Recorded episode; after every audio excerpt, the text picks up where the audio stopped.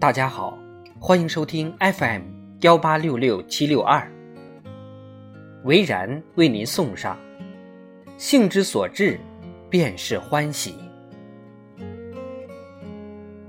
盛唐的诗仙李白写过一首《山中与幽人对酌》，两人对酌山花开，一杯一杯复一杯。我醉欲眠卿且去，明朝有意抱琴来。幽人是谁？不知道。为何而醉？不知道。明天你是否还会再来？不知道。抚琴又会是什么曲目？不知道。这是一首没有任何确定时间、人物、地点的诗。甚至也可能是青年居士自斟自演，与另一个自我对话的想象，有如月下对影成三人的另一种演绎。我醉了，想睡了，你走吧，明天有意带着琴再来。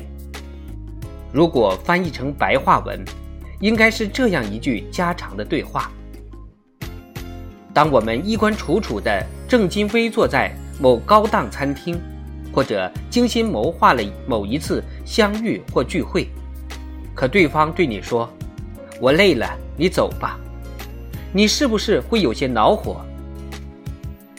我们关心的是餐厅很贵很难订，相聚时间很难得很宝贵，却偏偏忘了一点：彼此的心境。这本该是一切聚散离合的终极关怀。我第一次读到李白的这首诗，是个不甚愉快的周末。数九寒天，约好的故友因为航班延误，我百无聊赖又出不了门，随手拿过一本唐诗集，读着古人的诗，人慢慢静下来。这时有人又来电话。因为飞机一直不能起飞，我们就在电话里聊了很久，谈及种种昨天、今天与明天。电话里的相聚，竟然有面对面所不能达到的自然与深沉。懂事以后，看到边城中的翠翠，为了挪送，等过第一个秋，第二个秋。开始怀疑，等待本身是否就是人生的一个结果。再后来，我很少等待，身边的一切都如浮云白日般变幻。诸如“我醉欲眠卿且去，明朝有意抱琴来”的随意，仿佛是我这身工作服外的另一个世界。有时候，我们准备良久。关注的都是外物，唯独忽略的心灵，总是太急，却忘了本初的目的。王子求雪夜访戴安道，乘兴而行，兴尽而返。我们也许做不到如此潇洒不羁，但也不妨静下心来，想想自己活着的意义。